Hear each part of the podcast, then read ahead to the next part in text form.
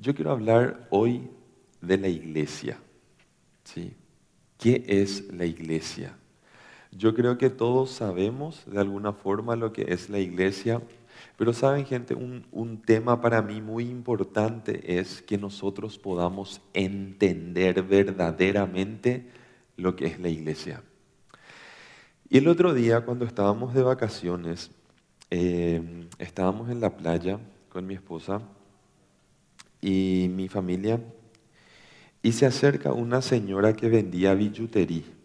¿sí? Y empieza a contarnos, nos pregunta de dónde somos y le decimos que somos de Paraguay. Y ella dice, hace 18 años tengo unos clientes que se ponen siempre allá y ellos son de Paraguay. Hace 18 años que vienen, dice.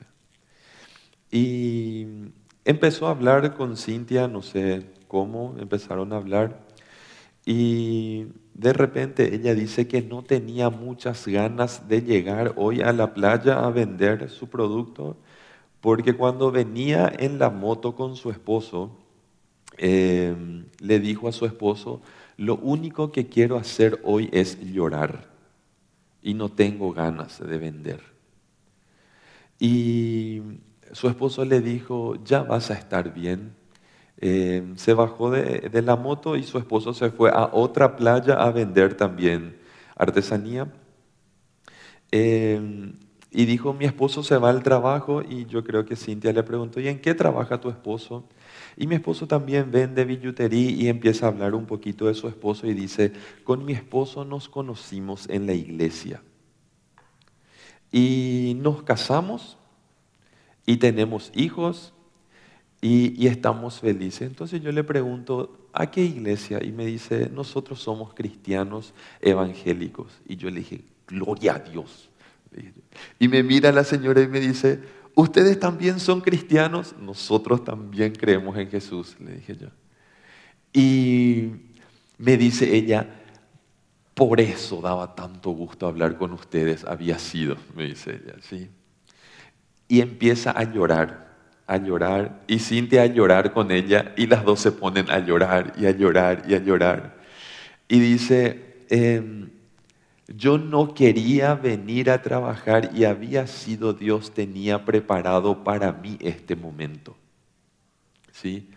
Y agradeció muchísimo porque le animamos, le alentamos y se levantó y se fue. Y yo le veía allá lejos entre las sombrillas, bajando sus cosas, secándose las lágrimas porque ella seguía, em, seguía llorando, pero ya de felicidad. ¿sí? Y, y yo dije, esto es iglesia. Yo no le conozco, no sé si le volveré a ver alguna vez en mi vida, ni siquiera le pregunté su nombre. Y probablemente si le preguntaba tampoco me iba a acordar porque soy pésimo para eso. Em, pero me hizo feliz encontrarme a una persona que también es parte de la iglesia, que es parte de esto a lo que nosotros, cada uno de nosotros, los que están acá y los que no están acá, que nos están viendo desde Estados Unidos, desde Perú, también forman parte de esta iglesia. ¿sí? Por eso es importante que nosotros entendamos a lo que pertenecemos y lo maravilloso y lo grandioso que es ser parte de la iglesia. Nosotros tenemos que entender que en el plan de Dios siempre estuvo la iglesia. En la mente, en el corazón de Dios siempre estuvo la iglesia. La iglesia es el plan de Dios. Dice en Daniel 2, 44, en los días de estos reyes, el Dios del cielo levantará un reino que no será jamás destruido, ni será el pueblo dejado a otro pueblo. Desmenuzará y destruirá a todos los reinos, pero Él permanecerá para siempre.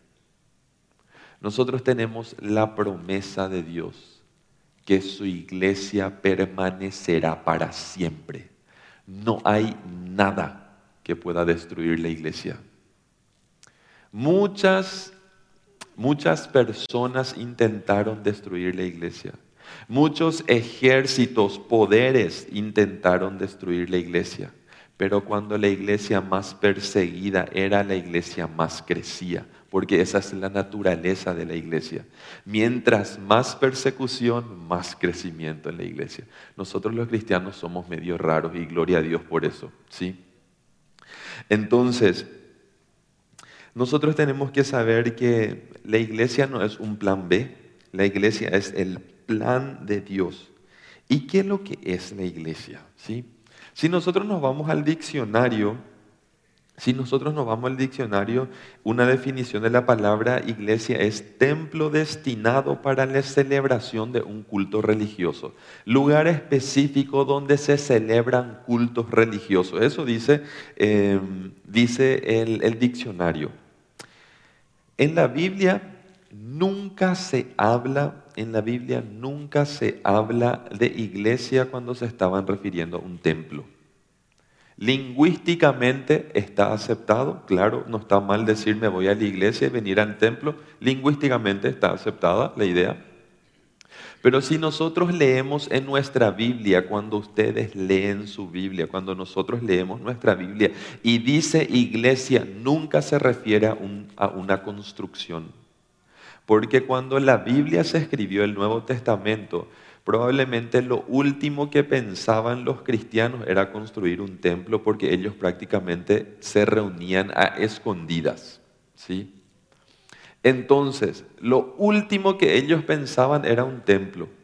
Se escondían y, se juntaban en la casa de fulano, tenían reuniones hogareñas.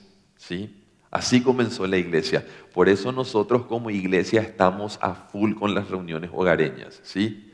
Queremos, queremos, que, queremos que la gente llegue a las reuniones hogareñas, ¿sí? Eso es iglesia.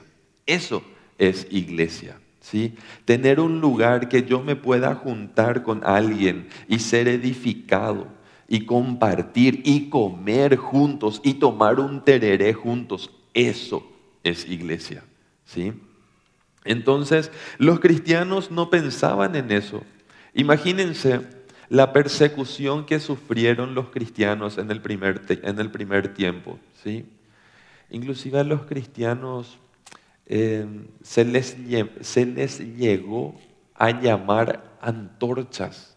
Mira, acá tenemos una antorcha. ¿Saben por qué? porque buscaban dónde se escondía la iglesia, no el templo, la iglesia, el grupo de gente que creía en Jesús y decían, allá tenemos antorchas. ¿Saben por qué? Porque en Roma había lugares muy oscuros para entrar a Roma y necesitaban alumbrar. Yo sé que lo que voy a contar es muy fuerte para muchas personas. Y necesitaban alumbrar las entradas de Roma. ¿Y cómo alumbraban? ponían cristianos por postes y quemaban cristianos como antorchas humanas. Entonces, los cristianos lo último que querían era un templo, lo que ellos vivían era iglesia. Iglesia, gente, reunión, vos, yo, hablamos, amarnos, ayudarnos. Esa es la iglesia. Entonces, la palabra de Dios nos muestra muchos, muchos, muchas maneras, muchas maneras en la que Jesús, en la que Dios ve su iglesia. Y una de esas maneras en la que Dios mira su iglesia, en la que Dios vive con nosotros su iglesia, está en Efesios 1, 22 y 23. Y dice así, y sometió todas las cosas bajo sus pies y lo dio por cabeza sobre todas las cosas a la iglesia, la cual, su iglesia, la cual es su cuerpo, la plenitud de aquel que todo lo llena en todo. La iglesia es el cuerpo de Jesucristo. Cada uno de nosotros es parte de este cuerpo cada uno de los que está en este lugar y toda la iglesia en todo el mundo es el cuerpo de Jesucristo. Nosotros pertenecemos a un cuerpo y este cuerpo tiene una sola cabeza y su cabeza es Cristo. Y tenemos que vivir para Él y como Él quiere, como la cabeza manda. ¿Sí? Entonces, esta figura nos habla de la inmensa necesidad de unidad que los miembros de la iglesia tienen que tener. Porque probablemente mi mano derecha no se enoja con mi mano izquierda. ¿Sí? Y si mi mano izquierda quiere dejar de ser parte del miembro, solamente puedo cortarlo y yo creo que ninguno de nosotros se hace idea de eso. Y cada persona es parte de este cuerpo. Entonces, esta es la manera en que Dios nos ve a nosotros y nos está diciendo, necesito que funcionen como un cuerpo. Cada uno tiene una función completamente distinta, pero son parte de un solo cuerpo y eso es iglesia. Imagínense en casa, somos diferentes. Los que tenemos más de un hijo decimos, pero ¿cómo si come lo mismo, duerme en el mismo lugar y uno parece día y uno parece noche? ¿Mm? ¿Cuánto más en un grupo grande? Somos diferentes, somos diferentes, somos completamente diferentes. Entonces, en esa diferencia es donde nosotros tenemos que encontrar la unidad. Porque el principio de la unidad es la diversidad.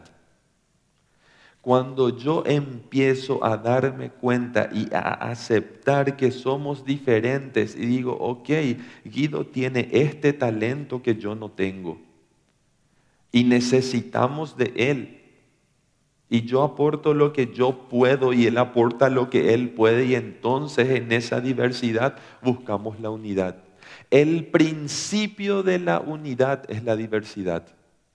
El principio de la unidad no es la uniformidad, el que nos parezcamos. Esa es una mentira.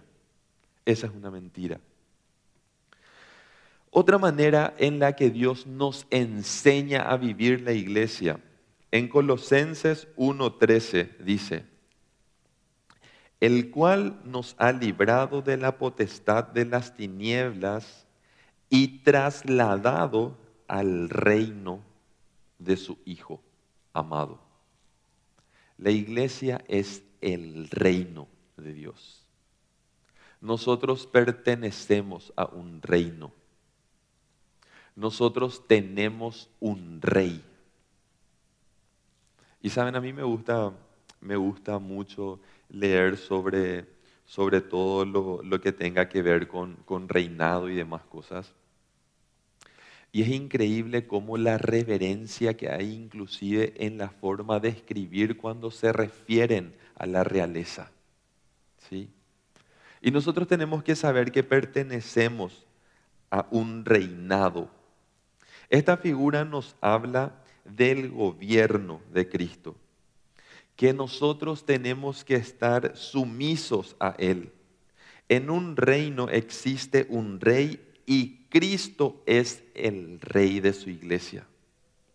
Qué privilegio más grande tenemos nosotros de poder vivir en este reino que es la iglesia.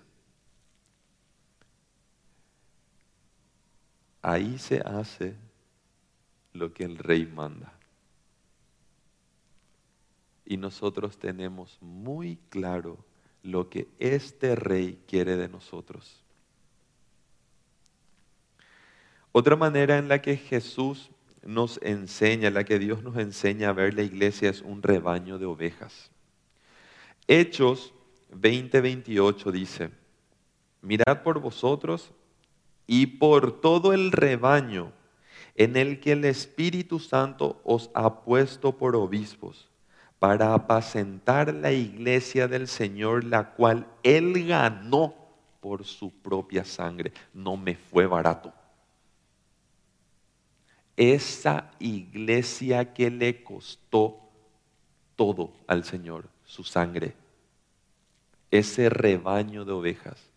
Y cuando se habla de rebaño de ovejas, se está hablando de todo lo que nosotros sabemos que, que, que un pastor tiene que hacer por su rebaño.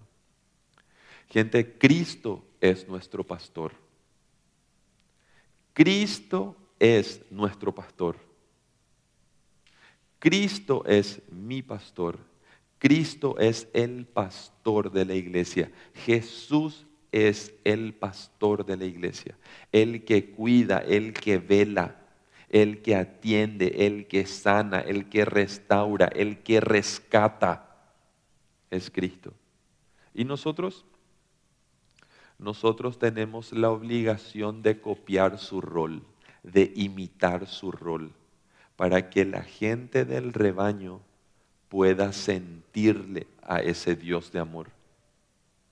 Pero, en primer lugar, Cristo es el pastor. Nosotros tenemos la obligación de imitar su rol por amor. Pero cuando nosotros fallamos como liderazgo, Jesús no falla, porque Él es el pastor. Gracias. Eso también es iglesia. Muchas gracias. La iglesia es la casa o el templo del Señor. Ahí nuestras ideas como que se contraponen un poquito y dice Primera de Pedro 2, 5. Dice, vosotros también como piedras vivas no está hablando, se está, está haciendo una alusión a un edificio, pero dice que la iglesia del Señor, la casa del Señor está edificada con piedras vivas. Vos sos un ladrillo, yo soy un ladrillo, el pastor Miguel es un ladrillo, Norma es un ladrillo, cada uno de nosotros es un ladrillo con la que se edificó el templo del Señor. ¿sí? como piedras vivas. Sed edificados como casa espiritual y sacerdocio santo para ofrecer sacrificios espirituales aceptables a Dios por medio de Jesucristo. Por este motivo es que debemos comprender que la iglesia es el lugar donde Dios habita en medio de su pueblo. No en medio del cemento ni de las ventanas, aunque podemos estar tan agradecidos a Dios por tener un templo tan hermoso, tan espacioso, donde hay lugar para mucha gente. Si miramos a nuestro alrededor, vemos que hay lugar para muchísima gente.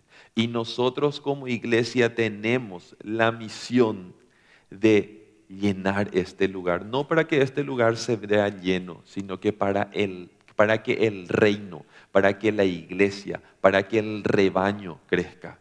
Porque nosotros no podemos ser tan egoístas de disfrutar solamente nosotros los beneficios de ser parte de la iglesia. ¿Sí? Sabemos también que la Biblia nos dice que la iglesia es la esposa de Cristo. Y ahora que sabemos cómo que Jesús puede mirar su iglesia como una, como que dijimos, ve como un reino, ve como un cuerpo, ve como un rebaño, ve como una, como una casa hecha con piedras vivas, nosotros tenemos que saber que la iglesia también tiene su función. Y yo quiero mencionar cuatro funciones que tiene la iglesia. ¿Cuál es el llamado? ¿A qué está llamada la iglesia del Señor?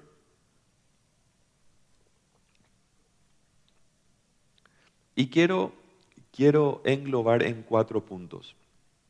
La adoración. La iglesia del Señor está llamada a adorar. Adorar es hacer este culto. El culto, escuchar la predicación también es adoración. Entender, predisponer el corazón para escuchar la predicación también es adoración. Adoración no es solamente cuando el equipo de alabanza canta, también es. Pero lo que estamos haciendo en este momento también es adoración. El ministerio, el ministerio de niños, la escuela dominical también es adoración. Todo lo que la iglesia hace en obediencia a la palabra del Señor es adoración. Y haciendo un paréntesis en esto, si alguien quiere ser parte de la adoración de manera más activa, está abierta la invitación para servir en el ministerio infantil. Si hay personas que están con el corazón de decir, Señor, ¿qué es lo que yo puedo hacer en tu iglesia? Y si te hiciste esa pregunta, esta puede ser una respuesta para vos. La gente que está direccionando el ministerio infantil, Norma se encarga de eso en nuestra congregación. Pueden hablar con ella, están más que invitados para ser parte del equipo, para servir en el ministerio de los niños de nuestra congregación. La adoración es el culto, la adoración es la ofrenda. Parte de la, de la adoración es la ofrenda. La adoración es la oración, es el canto, es todo lo que nosotros hacemos dentro en el culto. El segundo, la segunda misión de la iglesia es la edificación. Enseñar, animar, alentar y exhortar. ¿Qué es lo que significa exhortar? En ambitira y mi, como decimos en guaraní. Es tirar un poquitito la oreja. Como, pero ¿saben qué es lo que significa? Significa mostrar el error del hermano o de la hermana. Pero la exhortación tiene como fundamento el amor. Si el fundamento de la exhortación no es el amor, no es exhortación. En la iglesia tiene que reinar el amor porque nuestro rey es amor. Si la exhortación no tiene como fundamento el amor, entonces me es mejor callarme. Así de sencillo. La evangelización es otra de las misiones de la iglesia la extensión de la palabra de Dios. ¿sí? Que cada uno de nosotros hable del Señor en todas las formas. A mí me encanta esta frase que dice que tus hechos gritan tan fuerte que yo no puedo escuchar tus palabras. Nosotros predicamos viviendo. Eso no significa que no tenemos que hablar. Eso no significa, ah, mis hechos ya hablan suficiente. No pero nuestros hechos, nuestro testimonio hace que, nuestro, que nuestra predicación sea potente o sea débil. ¿Sí? Entonces vivamos el Evangelio de Dios en nuestra familia, en nuestro matrimonio, en la universidad, en la cancha, en el tráfico, en todas partes, en el vecindario en todas partes. La cuarta misión de la iglesia es la benevolencia. La ayuda para con los miembros en primer lugar de la iglesia. Yo creo que nosotros podemos estar demasiado agradecidos de ser parte de una congregación, de una iglesia local, de una congregación con un corazón lleno de benevolencia. Yo creo que muchos de los que estamos acá en algún momento disfrutamos el cuidado de nuestra iglesia. Aunque no haya venido del pastor Rafael, del pastor Miguel, de cada uno de nosotros, entre nosotros. Y una de las misiones de la iglesia es la benevolencia. Atender la necesidad de nuestros miembros. Atender la necesidad de nuestros miembros. Cuidarnos.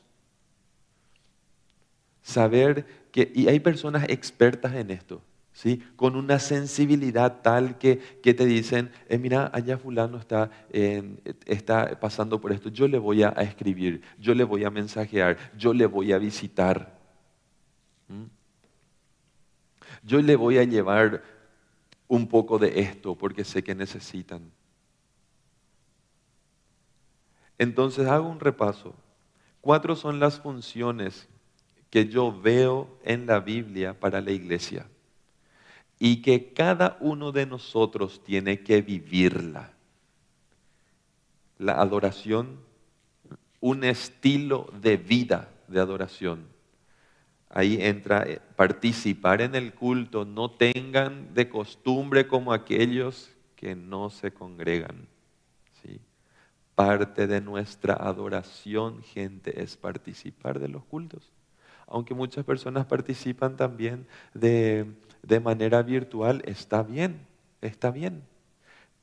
Pero díganme si no nos hace bien juntarnos con personas que creen lo mismo que nosotros creemos, si no salimos animados, alentados después de una reunión con unos hermanos, ¿sí?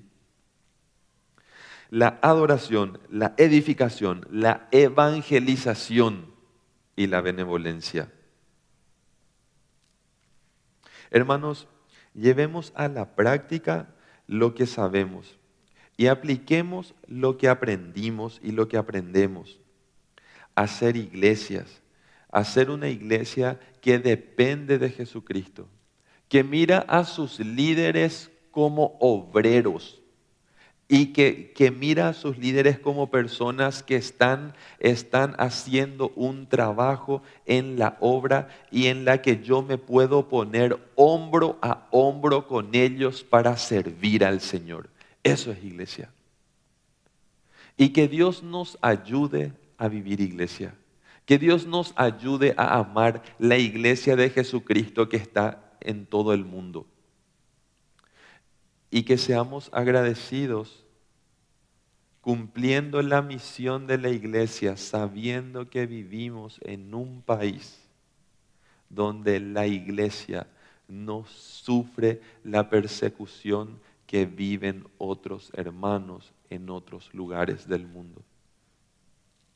Probablemente en este mismo momento hay hermanos que se están reuniendo en un sótano porque no pueden decir explícitamente que son parte de la iglesia de Jesucristo. Y les conviene estar en lo oculto para que la iglesia siga expandiéndose. Y seamos agradecidos por vivir la iglesia de Jesucristo como nosotros podemos vivirla. Oremos a Dios que nos enseñe a amar su iglesia. Padre Celestial, te quiero dar gracias. Te quiero dar gracias, Señor, porque esta iglesia, tu iglesia, que está en todo el mundo, Señor, te costó tu sangre, así dice tu palabra, Señor. Y nosotros estamos agradecidos de ser parte de ella. Y queremos vivir, Señor, nuestra vida de tal forma, Señor, que honremos tu iglesia, Señor que podamos honrar, Señor, tu plan. Para que, para que la gente, Señor, pueda unirse a la iglesia. Para, para que la gente pueda llegar a la salvación, Señor. Enséñanos y, y, danos un corazón, Señor, que, que le encante hablar de tu palabra. Danos un corazón que quiera vivir, Señor, en, en adoración Danos, Señor, la fuerza para edificar a otras personas. Danos un corazón, Señor, benevolente, Padre, con otras personas. Bendice tu iglesia aquí. Bendice tu iglesia, Señor, esta iglesia local que se llama Concordia, Padre. Y bendice tu iglesia en todo Paraguay y en todo el mundo, Dios. Que tu iglesia en este, en este tiempo se siga expandiendo, Señor porque esa es la naturaleza de tu iglesia, Señor. Y te damos gracias en el nombre de Jesús. Amén. Que Dios nos bendiga, que Dios ponga en nosotros ese, ese sentimiento, esa decisión, esa decisión de, de vivir en obediencia a su palabra con relación a la iglesia. Las personas que nos ven por Facebook están más que invitadas para conocer las instalaciones de, de, la Iglesia Concordia. Les esperamos aquí. Invitemos a otras personas para que conozcan del Señor y que podamos reunirnos juntos en este lugar hermoso, que tenemos mucho espacio, mucho lugar para todos y estamos con los brazos abiertos y, los, y el corazón abierto para recibir a gente que quiera ser parte de la iglesia de Dios y juntarse acá con nosotros. Que Dios nos bendiga y Dios bendiga a las personas que nos están mirando también desde sus hogares. Que tengamos una, una hermosa semana y en victoria. Amén.